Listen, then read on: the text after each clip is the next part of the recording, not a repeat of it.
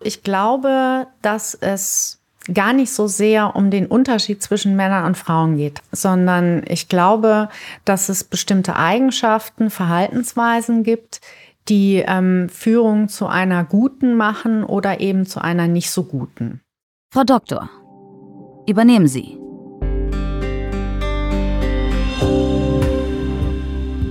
Welche Möglichkeiten bieten sich mir mit einem Medizinstudium eigentlich noch? Abseits von der Arbeit in einer Praxis oder in einem Krankenhaus. Diese Frage hat sich Professorin Yvonne Beatrice Böhler gestellt, die in dieser Folge meines Podcasts zu Gast ist. Sie hat Medizin studiert und dann einen sehr ungewöhnlichen und vor allem auch sehr abwechslungsreichen Karriereweg eingeschlagen. Und genau darüber will ich gerne mit ihr sprechen. Ich bin Julia Rotherbel, Chefredakteurin der Apothekenumschau und freue mich sehr, dass ihr diese Folge meines Podcasts Frau Doktor übernehmen Sie anhört. Viel Spaß dabei. Ein Podcast von gesundheithören.de und Apothekenumschau Pro. Hallo Yvonne, Hallo. ich habe gehört, dass wir uns duzen dürfen, finde ich super. Sehr gern. Ich bin Sehr Julia, Gern. hallo. Ja, Yvonne. Yvonne, wir starten in diesen Podcast mit einem kleinen Spiel. Und dazu würde ich jetzt ähm, die Anja in unser Gespräch mit dazu holen. Hallo. Hi Anja. Hallo. Anja kennst du ja schon ähm, aus dem Vorgespräch. Anja ist Redakteurin dieses Podcasts und jetzt schlüpft sie kurz in die Rolle der Spieleleiterin und erklärt uns, was wir gleich machen dürfen. Ganz genau. Also wahrscheinlich alle die, die diesen Podcast jetzt schon ein bisschen länger hören, die wissen das. Unserer Gästin erkläre ich jetzt trotzdem nochmal sehr gerne, was wir hier machen. Es gibt Sätze, Satzanfänge, die ich jetzt nacheinander vorlese und die weder jetzt die Gästin noch Julia kennen. Das heißt also, ihr beide dürft sehr spontan aus dem Bauch heraus diese Sätze vervollständigen. In den Sätzen geht es um Frauenkarrieren, Frauen in der Medizin, Frauen an Führungsspitzen etc. Also das heißt, in der Hinsicht darfst du dann auch gerne antworten, Yvonne, beziehungsweise auch du, Julia. Wie gesagt, Spontanität ist hier Trumpf. Äh, damit haben wir bisher die besten äh, Antworten rausbekommen. Ihr dürft natürlich auch kurz überlegen. Und die Gästin darf starten und ich würde den ersten Satz vorlesen. Einen Moment. Genau, für dich, Yvonne. Meine geheime Superkraft im Job ist. Motivieren zu können und mutig zu sein. Den Punkt Mut, den greife ich auch gleich nachher noch in der Frage auf. Okay, gut. Äh, für dich, Julia. Als Ausgleich zur geistigen Arbeit brauche ich. Zeit ohne Bildschirm. Was heutzutage wahrscheinlich gar nicht so einfach ist. Ja, also Fernsehschauen kommt für mich nicht in Frage in meiner Freizeit. Ich will nicht nochmal vor irgendeiner Kiste sitzen, die ich reinschauen muss. Yvonne nickt nachdrücklich. Ja, freie Bildschirmzeit ist, ähm, denke ich, ein großer Luxus in unserer Zeit, aber total wichtig, um auch mal abzuschalten und äh, ja, vom Gerät wegzukommen. Klappt auch nicht konsequent, aber Nee, manchmal zumindest. ja. Genau, Yvonne, ich weiß aus dem Vorgespräch, dass du zwei Kinder hast. Deswegen ist die nächste, der nächste Satz für dich. Der Morgen mit zwei Kindern ist. Wunderschön und eine Herausforderung. Worin besteht die Herausforderung? Ja, ganz trivial alle in ihre Anziehsachen zu kriegen, dafür zu sorgen, dass jeder ein Frühstück bekommt und dann auch noch pünktlich aus dem Haus zu kommen. Ja, ich habe nur ein Kind, aber ähm, finde auch manche Morgen sind tatsächlich eine Herausforderung. Und ich würde noch ergänzen und dabei immer noch irgendwie gut gelaunt zu bleiben und nicht genervt irgendwie zu reagieren. Ja, dann nick ich. Ähm, ich komme zum Thema Führung. Julia, meine Führungsposition schätze ich, weil. Ähm, weil ich jetzt ähm, Dinge verändern kann, die mir vorher vielleicht nicht gefallen haben, was auch natürlich auch die Verantwortung mit sich bringt, dass man jetzt nicht mehr auf irgendjemand zeigen kann und sagen kann, ähm, das läuft schlecht wegen dem oder derjenigen, sondern dann ist man selber die Person, auf die man zeigen muss. Hat also seine guten und schlechten Seiten. Ja. ähm, um beim Thema Führung zu bleiben, der letzte Satz, Yvonne, den ich für dich rausgesucht habe. Meine Führungsposition würde ich abgeben für. Ja, schwierig, schwierig, weil ich ähm, das, was ich tue, unheimlich gerne mache und das als ein großes Privileg auch empfinde, was ich tun darf. Und deswegen würde ich es ganz ungern abgeben. Und naja, vielleicht würde ich einen Teil davon abgeben für ein wenig mehr Freizeit, mehr Zeit mit meinen Kindern, solche Dinge. Aber ich würde ungern wirklich davon abkommen. Mhm. Genau, das Thema Führung, äh, darum geht es ja jetzt auch. Du hast ja auch selber eine Führungsposition inne. Damit leite ich dann auch über direkt in euer Gespräch, sage vielen Dank, dass ihr bei dem Spiel mitgemacht habt. Danke auch. Und ähm, genau, ich werde jetzt wieder den Regiestuhl in die Hand nehmen, mich da draufsetzen und eurem Gespräch lauschen. Danke, Anja.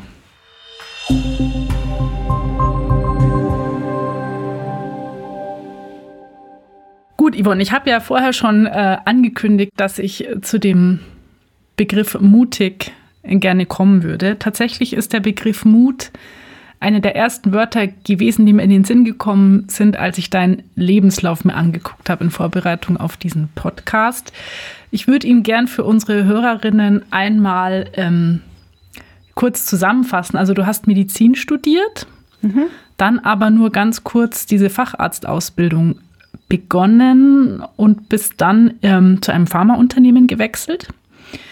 Ja von dort in die Forschung und jetzt bist du in der Lehre angekommen. Du bist Professorin für das Fachgebiet Pharmamanagement für pharmazeutische Chemie an der Technischen Hochschule Köln.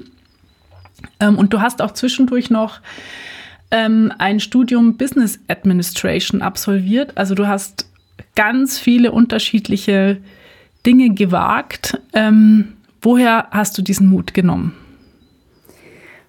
Mm, ich bin, glaube ich, von Hause aus neugierig. Und äh, Lifelong Learning ist für mich etwas, wo ich einfach nicht stehen bleibe, sondern mich weiterentwickeln mhm. mag. Und da auch wirklich ehrlich zu mir selber sein möchte. Also mein Weg hat auch so ein paar vielleicht überraschende Wendungen, weil ich gemerkt habe, dass gewisse Dinge vielleicht noch ausbaufähig sind und ich da noch Potenzial habe, was mhm. ich vielleicht noch heben könnte. Und das hat dann zu so beruflichen Entscheidungen geführt, wie beispielsweise damals ins IQWIC zu gehen. Zur Erklärung, IQWIC ist die Abkürzung für Institut für Qualität und Wirtschaftlichkeit im Gesundheitswesen und untersucht den Nutzen und Schaden medizinischer Maßnahmen. Ja. Und äh, von dort bist du ja dann noch mal ganz woanders hingewechselt und zwar in die Hochschullehre. Und dazu habe ich eine lustige Geschichte gehört. Angeblich ist das alles ganz spontan passiert. Dein Mann hat eine Stellenanzeige gesehen und gemeint, du solltest dich mal drauf bewerben. Stimmt diese Geschichte? Ganz genau. Also mein Mann hat, ähm, ich war damals beim EQUIC, hatte mein MBA gemacht und mein Mann schlug die Zeitung auf und äh, las eine äh, Stellenanzeige für eine Fachhochschulprofessur und sagte zu mir, ach, das könnte doch was für dich sein. Und ähm, das habe ich dann bejaht und äh, habe mich einfach mal beworben.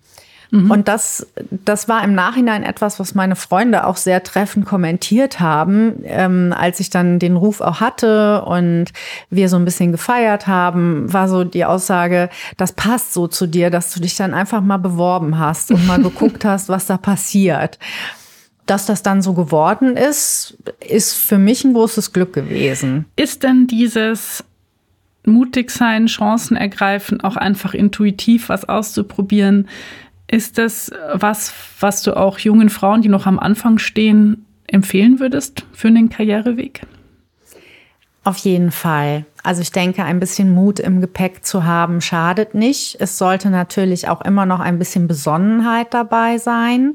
Mhm. Und vor allen Dingen, dass man ja, so die eigenen Stärken und Schwächen reflektiert und dann vielleicht auch mal mutig ist zu gucken, ähm, wie kann ich denn so eine Schwäche der vielleicht begegnen hm. oder da mich weiterentwickeln. Und das muss nicht immer ein Jobwechsel sein. Das äh, kann ja auch im aktuellen Job eine Herausforderung sein, die man dann sucht. Warst du denn mal zumutig, weil du jetzt gerade angesprochen hast, man sollte es mit Besonnenheit trotz allem angehen? Hm. Da muss ich kurz überlegen. Mhm. ähm, ich glaube, dieser Schritt damals in die Fachhochschulprofessur, das war nicht zumutig, aber es war schon ein bisschen tollkühn. weil ich nämlich damals, als ich das erste Berufungsverfahren äh, durchlaufen habe, hochschwanger war und mein zweites Berufungsverfahren tatsächlich mit einem ganz kleinen Baby gemacht habe. Mhm. Und das äh, war im Nachhinein schon eine große Anstrengung und hat irgendwie vieles nicht leichter gemacht. Ähm, es war aber dann, das hat sich so rauskristallisiert. Deswegen würde ich auch nicht sagen zu mütig, ähm, dass das schon ein guter Zeitpunkt auch war und sich das alles handeln ließ.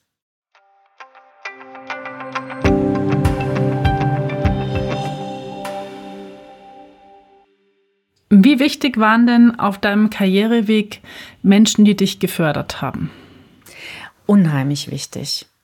Also ich hatte das große Glück, wirklich wunderbare Mentorinnen zu haben. Das war ähm, in der pharmazeutischen Industrie ein Mann, der mich da sehr gefördert hat.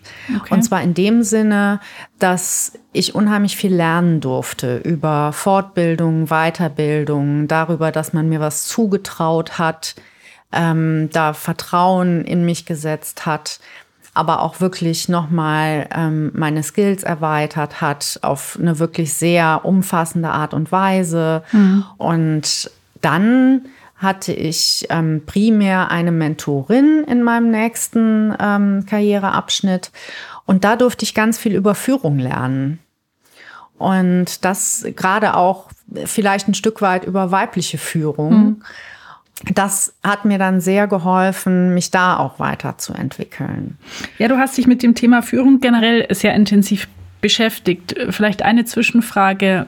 Wie würdest du sagen, unterscheidet sich die Führung von Männern und Frauen? Ja, also ich glaube, dass es gar nicht so sehr um den Unterschied zwischen Männern und Frauen geht tatsächlich, sondern ich glaube, dass es bestimmte Eigenschaften, Verhaltensweisen gibt, die ähm, Führung zu einer guten machen oder mhm. eben zu einer nicht so guten. Und ich denke, dass Frauen und Männer diese Eigenschaften durchaus beide vereinen können. Was mir da ganz wichtig ist, ich glaube, dass man Menschen mögen sollte, um gut zu führen, dass man eine Form von Empathie mhm. auch ausstrahlen sollte, und ganz wichtig, Vertrauen schenken. Muss man lernen, aber ist auf ja. jeden Fall wichtig. Ja, und ich glaube, Führung kann man lernen. Also ähm, auf jeden Fall. Ich glaube nicht, dass man ähm, mit diesen Eigenschaften geboren wird, sondern äh, ich denke, dass das was ist, wo man sich reinentwickeln kann. Und das musste ich auch. Und da passieren immer noch Fehler. Und ähm, dann finde ich, muss man irgendwie milde mit sich sein, reflektieren und weitermachen.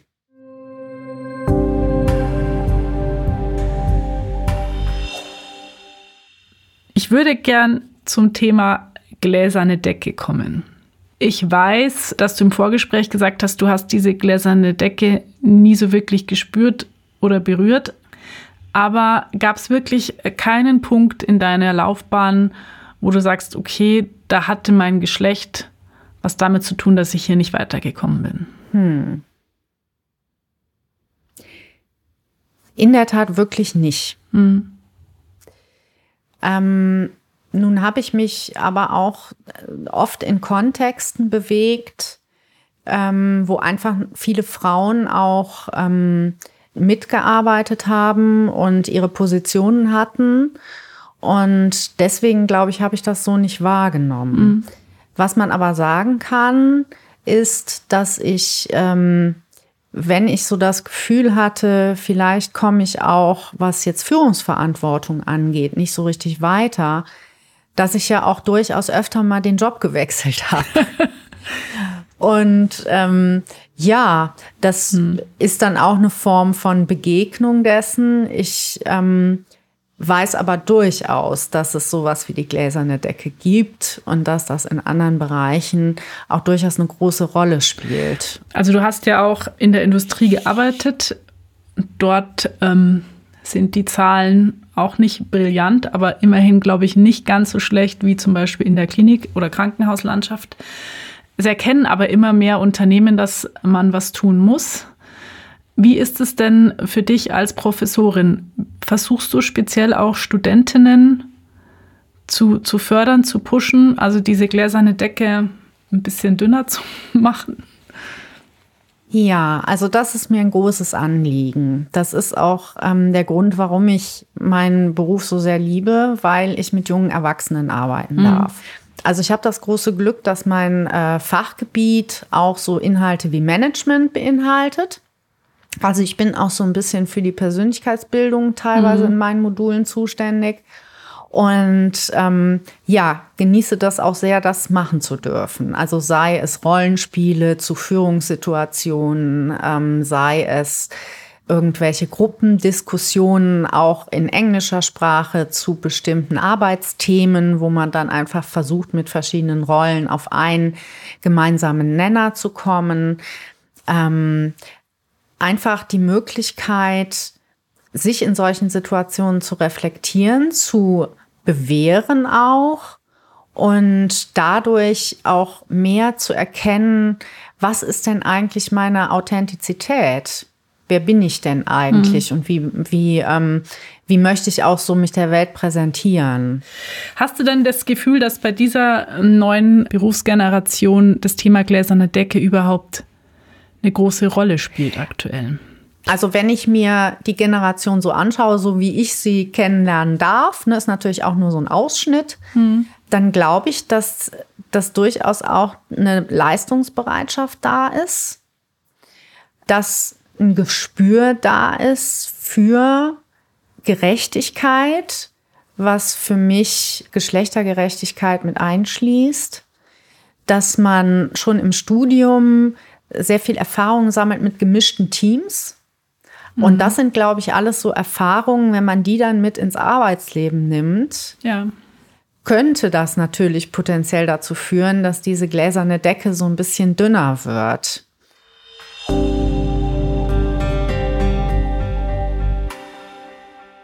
Du hast in einem Zeitungsartikel gesagt, dass für dich Humor wichtig ist, wenn es um Führung geht. Fand ich total spannend, hatte ich jetzt so noch nicht gelesen. Und wollte dich jetzt gerne fragen, welche Situation du zuletzt mit Humor gut gemeistert hast. Im beruflichen Kontext. Nicht am Morgen mit zwei Kindern. Ja, da hilft Humor dann auch. da braucht man auch manchmal Humor. ähm, ja, also das ist natürlich ganz häufig Situationskomik. Hm. Und es ist groß, also es ist definitiv dünnes Eis. Hm. Ich finde, ich finde Humor ist, ist eine wichtige Eigenschaft, um ein bisschen entwaffnend zu sein, um aber auch ähm, ja Sympathie mit dem Gegenüber zu spiegeln und das zum Ausdruck hm. zu bringen. Ähm, ich glaube, dass das ein nimmt auch die Distanz weg. Ja, oder? Ich glaube, also, dass das ein Türöffner sein mhm. kann.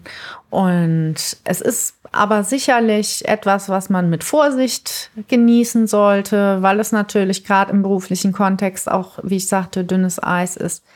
Nichtsdestotrotz halte ich es immer noch für etwas, was durchaus seinen Platz haben sollte. Gut, dann komme ich jetzt zur allerletzten Frage in diesem Podcast, die sich so ein bisschen anschließt an die erste, wo wir quasi deinen Lebenslauf kurz skizziert haben. Wie lange glaubst du, wirst du noch dort sein, wo du jetzt bist? Ich glaube, viele, viele Jahre. Du bist angekommen. Ich bin in der Tat ein Stück weit angekommen, ja. weil das äh, auch so ein Dreiklang ist, ne? Also Lehre, Forschung, Selbstverwaltung, das äh, hat auch eine Vielfalt und ähm, möchte das nicht mehr missen. Und deswegen glaube ich, dass das noch viele Jahre sein werden. Und ich mir, glaube ich, andere Gebiete nochmal erarbeiten möchte, wo es wieder Mut erfordert, mhm. aber nicht unbedingt Mut mit einem Jobwechsel. Yvonne, ich sage vielen, vielen Dank, dass du in diesem Podcast zu Gast warst. Es war ein tolles Gespräch, es hat mir viel Spaß gemacht. Dankeschön. Ja, fand ich auch sehr gerne. Vielen Dank.